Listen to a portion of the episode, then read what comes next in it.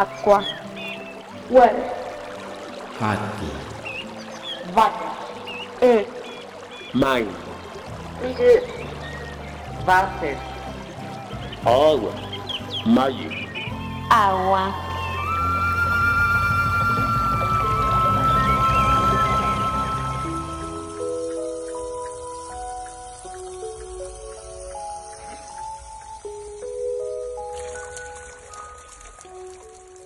El agua, que siempre llega a la conclusión de que nada jamás debe concluir, por eso fluye incesantemente desde su destino hasta su origen, hasta que ignora dónde empieza y dónde acaba para que todo pueda volver a comenzar. Nos nada por dentro, amante de todas las células de todos los vivos. Por eso los más cultos la vinculan a la sabiduría, la bondad y la eternidad. Esa vieja obligación moral de limpiar a lo que nos limpia, superando contrarios, fragante sin fragancia, sabrosa sin sabor, viva sin vida, eterna sin tiempo, única sin límites, espejo sin ojo, deja yéndose, limpia manchándose, libera cuando queda prisionera.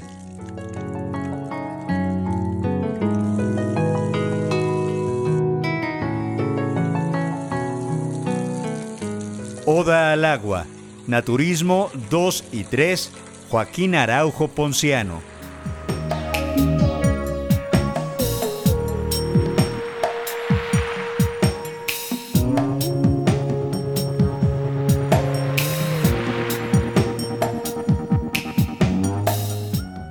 Sean bienvenidos a una emisión más de Aqua. Hoy nos acompaña Carmen Serrano Alonso. Ella es habitante originaria de uno de los pueblos originarios de la alcaldía Iztapalapa. Estamos hablando de Santa María hasta Huacán. Gracias por compartir la palabra con nuestros radioescuchas, Carmen Serrano.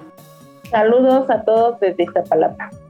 Carmen, sabemos de la problemática que desde hace muchos años se vive en la alcaldía Iztapalapa con relación al suministro de agua, con el abasto de agua y cada vez se acerca más a nuestros oídos, a nuestras realidades, la escasez, el abastecernos con dificultad a cuentagotas, pero también sabemos que esto depende de la colonia, de la alcaldía en que vivamos, que este suministro no es parejo. Hay quienes sí tienen agua, hay quienes no tienen agua y el hecho de contactarte para que nos platiques tu experiencia y la de muchos de tus vecinos es conocer a qué nos vamos a enfrentar en un futuro no muy lejano porque sabemos que se espera que este 2024 la Ciudad de México y pues todo el Valle de México, la zona conurbada,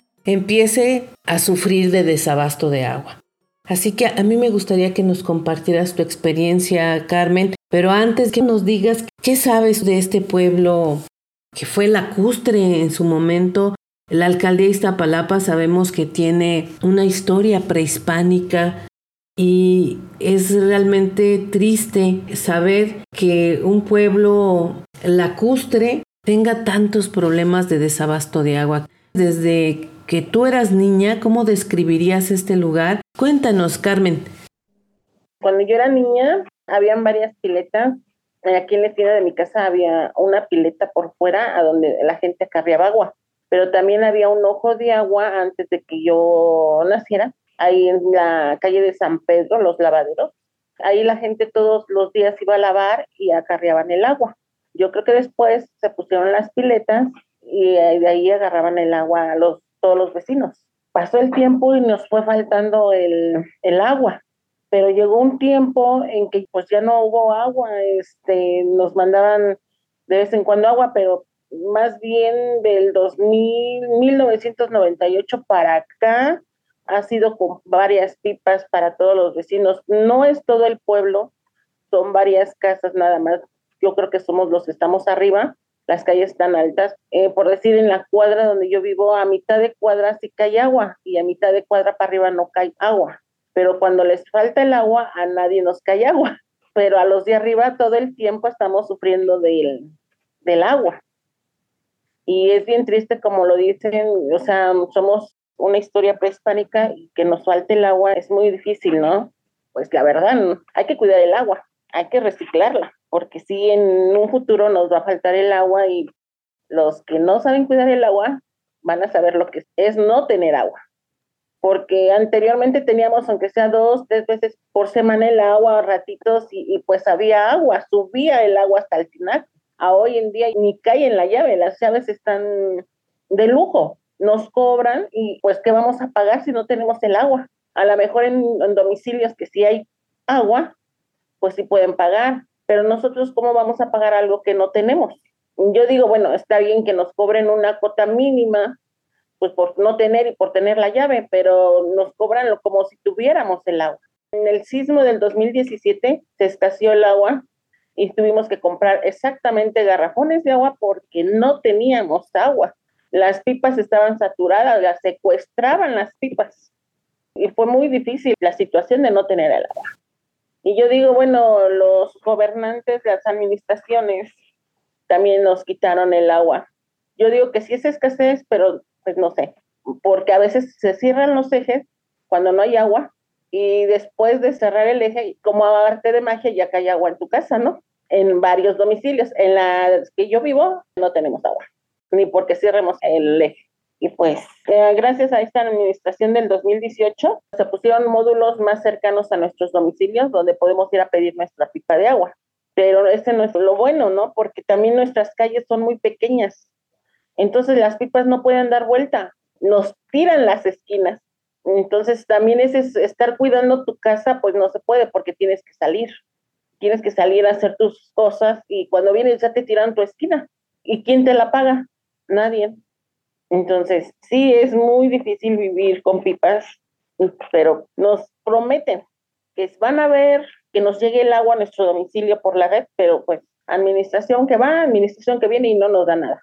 Y pues sí, el agua es, gratuita, ¿no? De las pipas, pero siempre y cuando nosotros también le tenemos que dar algo al de las pipas, porque si no, luego no quieren entrar. Ellos no piden, pero si no, después te ponen, no, es que está muy difícil entrar ahí, no doy vuelta. Entonces optamos por darles para el refresco. No es justo su administración del agua, que hay tomas cerradas y aún así nos llegan recibos. ¿Por qué nos llegan recibos para cobrarnos o pasan a checar el medidor cuando saben perfectamente que esos medidores están cerrados? Oye, Carmen, nos dices que te llega un recibo para cobrarte el suministro de agua. ¿Por cuánto te llega este recibo? ¿Y qué pasa? ¿Lo pagas o no lo pagas? No lo pago. Porque mi llave está cerrada. ¿Cómo voy a pagar si ellos mismos vinieron y la cerraron? Eh, yo digo, ¿cómo está su administración? Entonces, pues si les hace falta personal que me contrate para que yo les diga, saben que ese domicilio está cerrado, la toma, ¿cómo le voy a mandar un recibo? Yo no la pagué porque fui y les dije, miren, ustedes me piden que yo les pague todos los años. Todo un año yo compré el agua. A ver, yo te voy a pagar tanto y en partes aún no teniendo agua.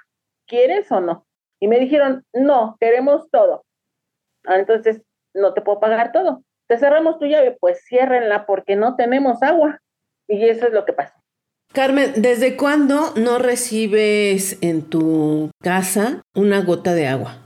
Pues ya ni una gota de agua. En sí son como 10 años. El ingeniero me decía que yo me checara cuando ellos mandan la fuerza del agua, a ver si yo goteaba mi llave, pero no, no gotea. Ya vinieron por parte de la alcaldía también a revisar la toma por fuera, que estuviera tapada. Eso fue en el 2016. Pero no, no estaba tapada. incluso por ellos mismos me bajaron un poquito más abajo la llave, pero aún así no cae agua. La alcaldía siempre nos ha dado el agua, pero por pipas y todo un año tuve que comprar el agua porque también cuando no dejaron hacer el pozo aquí en el pueblo de Santa María Estahuacán, bueno, ya había uno y dejó de funcionar. Luego lo querían volverlo a hacer más profundo. En esa reunión no pude estar, pero desde esa reunión también la anterior delegada de Iztapalapa nos quitó los operativos de pipa por no dejar hacer ese pozo. Los castigó. Si hacen un pozo es que ahí hay agua. Sí, de hecho, aquí en el pueblo de Santa María, eh, del ojo de agua, alrededor eran chinampas. De aquí hasta el este de Zaragoza eran chinampas. O sea, nuestros antepasados, nuestros abuelitos, bisabuelitos, pues eran los dueños de esas chinampas. Ya después se fue haciendo, este, pues colonias, ¿no? ¿Y cómo es posible que ellas todas tengan agua y el mero pueblo no tenga agua? Entonces, si ustedes rascan una profundidad más abajo, en las colonias de de, ¿qué será?, de renovación, de todas esas colonias, hay agua, pero Santa María no tenemos agua. Cuando ya les falta el agua a toda la demás gente es cuando se juntan, pero como nada más les falta una semana, dos semanas, pues no es tan duro, ¿no? Pero las que estamos seguidos, pues sí, pero esos operativos que puso la alcaldesa están desde el 2019 hasta la fecha. Todos los días están los módulos ahí para que vaya uno a pedir su pipa, ¿no? Pero pues eso es lo que no queremos, queremos agua por la red. El ingeniero Hernández había dicho que él ya tenía un proyecto para que nos dieran el agua por todos los que estamos sobre la calle que donde yo vivo, Piedras Negras para arriba, y Tepeyá, Ramón Corona, porque son las calles que continúan, pero vino la pandemia y ya no se hizo nada, o sea, ya no nos dijo qué proyecto tenía. Ahora ya se van otra vez y nos volvemos a quedar igual con nuestras pipas, o quién sabe, porque la que entre, pues quién sabe si nos va a dar módulos de pipa. Es preocupante, porque aunque sea del mismo partido, no sabemos cuáles sean sus ideas de darnos el agua porque si uno no vota, pues no te dan agua.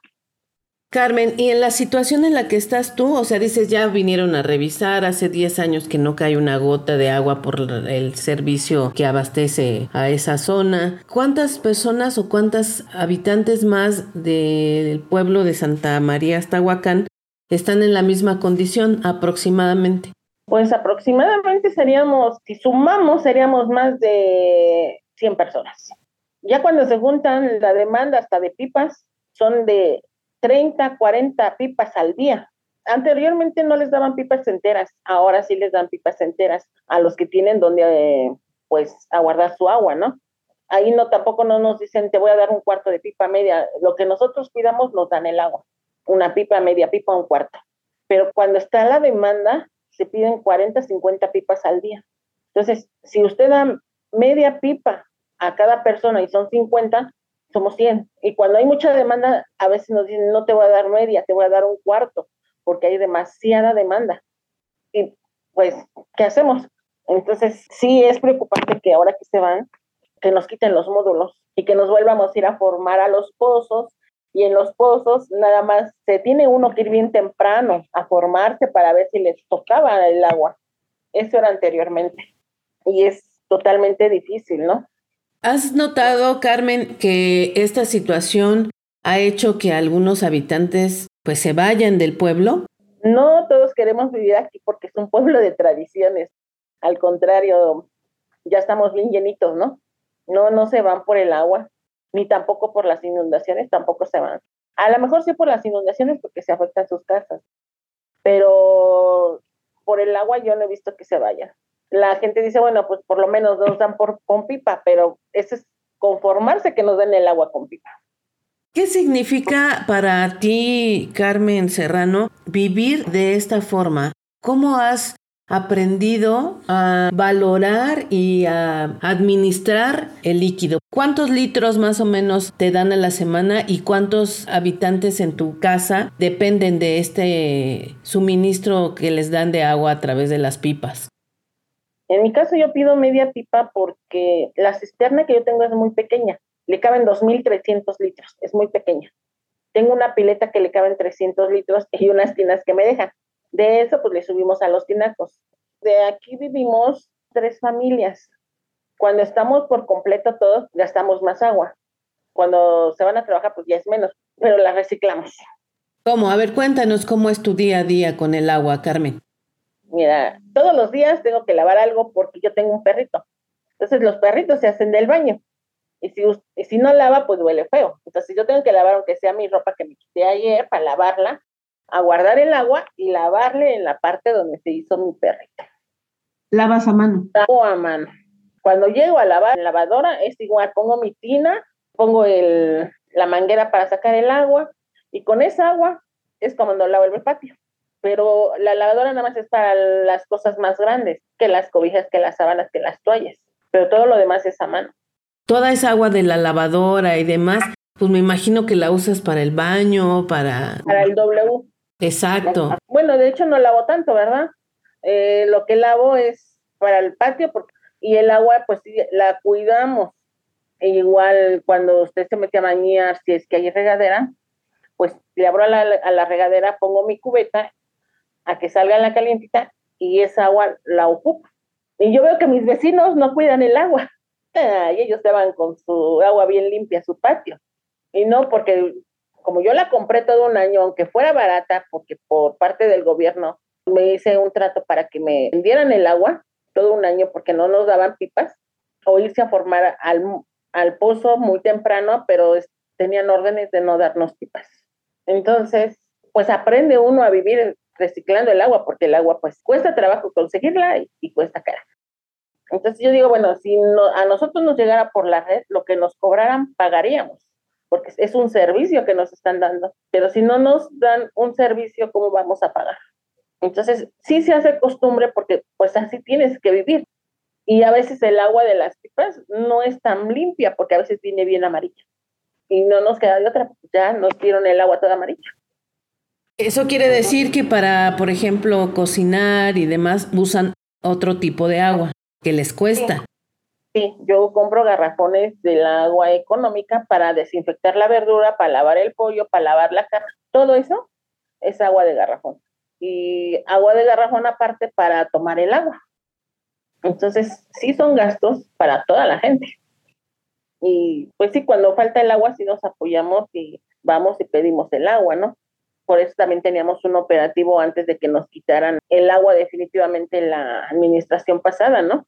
A nosotros nos daban cinco pipas cada tercer día para dos, tres, cuatro calles por toda la gente que fuimos.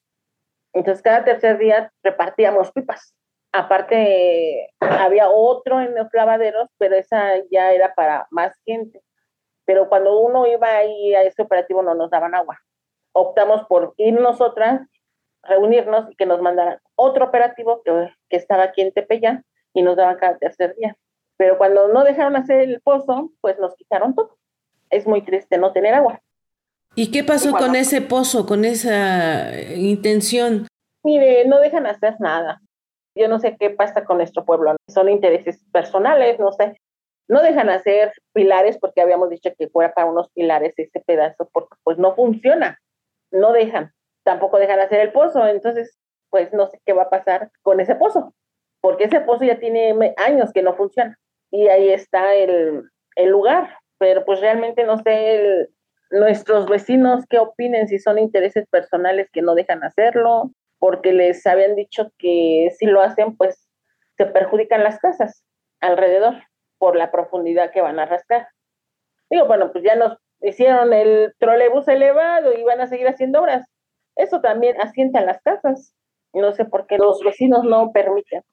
Carmen, me gustaría que nos dijeras o nos describieras dónde se encuentra el pueblo de Santa María Estahuacán. En la alcaldía Iztapalapa, Ciudad de México. Nosotros estamos aquí en lo bajo, nada más que las calles están un poquito subidas. Yo no las veo tan subidas, pero dicen que son, estamos en alta. Pues no, no, no estamos en, en, ningún, en ningún cerro, estamos abajo. Estamos exactamente a la parada del trolebús elevado que se hizo apenas hasta Huacán, sobre Ermita, sobre la vocacional 7, el Politécnico. Todo eso eh, pertenece a Santa María. Estamos sobre el eje 6 y eje 5. E incluso en las partes de arriba, que es Jalpa y Santiago, esas sí son cerros. Nuestros antepasados eran los dueños de ahí, porque iban a sembrar, es lo que nos contaban. Iban a sembrar y les llevaban su comida.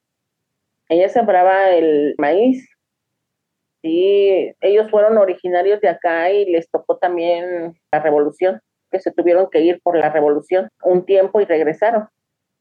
¿Y cómo has visto el cambio que ha sufrido tu pueblo? Ah, sí. Anteriormente las calles eran con tierra y piedra, ¿no? Con el tiempo, pues las pavimentáramos. era menos población, ahora estamos saturados de población por las tradiciones, la gente pues ya creció, ¿no? Antes éramos muy pocos, ahora somos bastantes.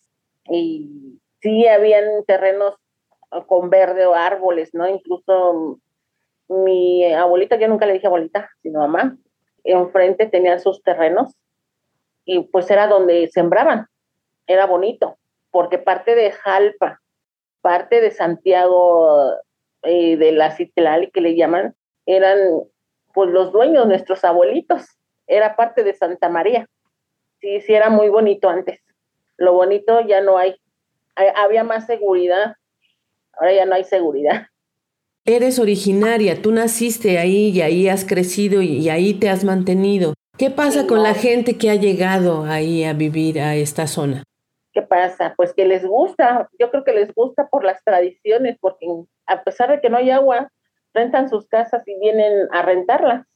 ¿Cuáles son las tradiciones tan famosas de ahí de Santa María hasta Huacán?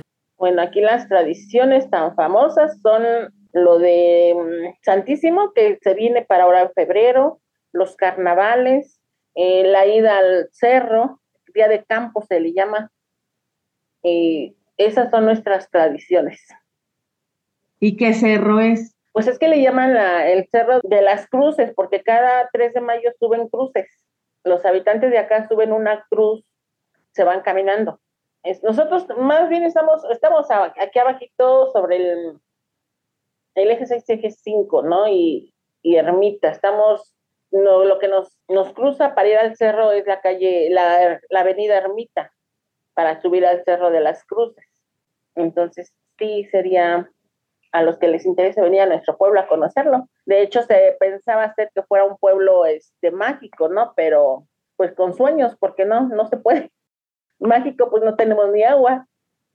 Carmen, quiero darte las gracias por tu participación. No sé si brevemente quieres despedirte diciéndole algo a nuestros radioescuchas en cuanto a la toma de conciencia de pues algo que vamos a vivir próximamente todos los habitantes de la Ciudad de México. Pues que cuiden mucho el agua, que sepan reciclarla a su modo, porque si se sufre no tener ni gota de agua. Pues saludos a todos.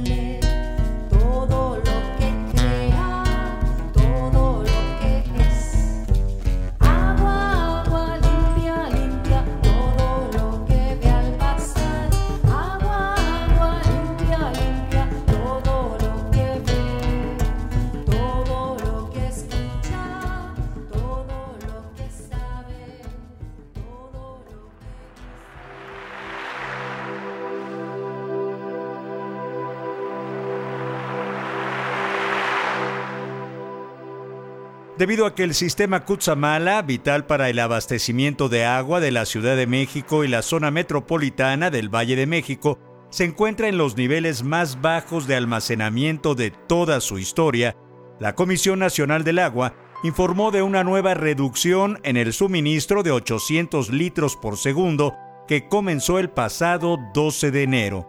Por tal motivo, el gobierno de la Ciudad de México advirtió que es necesario cambiar el patrón en el consumo de agua. En dos meses, la Ciudad de México ha dejado de recibir 3.800 litros por segundo, por lo que además de pedir a los ciudadanos cuidarla, hizo un exhorto a los encargados de campos de golf, centros deportivos y grandes jardines a no regarlos con agua potable, pues lo más importante es dar prioridad y garantizar el consumo humano. El titular del sistema de aguas, Rafael Carmona Paredes, señaló que para hacer frente a este problema, causado por la sequía que afecta al país desde hace años, en 2023 se invirtieron 751 millones de pesos, lo que permitió recuperar 2.149 litros por segundo, aunque de junio de 2022 a la fecha, la reducción en el suministro del Cutzamala es de 5.700 litros por segundo. Según datos de la Conagua, hace poco más de un año y medio, el abasto proveniente de ese sistema era de 14.100 litros por segundo, por lo que con el nuevo recorte la dotación quedó en 8.400 litros, es decir, una baja aproximada de 40%. La baja más grande se hizo en noviembre pasado, 3.000 litros por segundo, medida que se tomó ante el bajo caudal de las presas del Cutzamala, por lo que se corre el riesgo de que el almacenamiento llegue al mínimo necesario para su operación, explicó en su momento el organismo federal. Ante el jefe de gobierno Martí Batres, el coordinador del sistema de agua de la Ciudad de México, comentó que con la inversión extra de 509 millones de pesos anunciada en noviembre pasado y los 319 millones con los que se arrancó 2024 para afrontar esta situación, se espera obtener otros 2.000 litros por segundo adicionales para mayo de este año. Insistió en que es fundamental la colaboración de los capitalinos para el cuidado del recurso con acciones como no utilizar agua potable para regar jardines, lavar autos, patios, banquetas. También recomendó reducir el uso de lavadoras, cerrar la llave durante el lavado de dientes o enjabonado de trastes, entre otras. Asimismo, pidió detectar, reparar y reportar las fugas dentro y fuera de los domicilios y en la vía pública.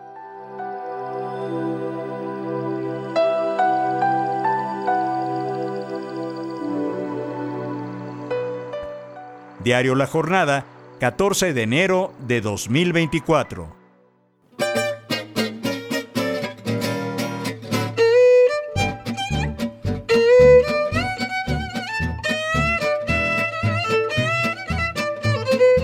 Participamos en este programa Antonio Fernández, Lourdes Garzón, Marlene Reyes, José Ángel Domínguez y María Felicitas Vázquez Nava.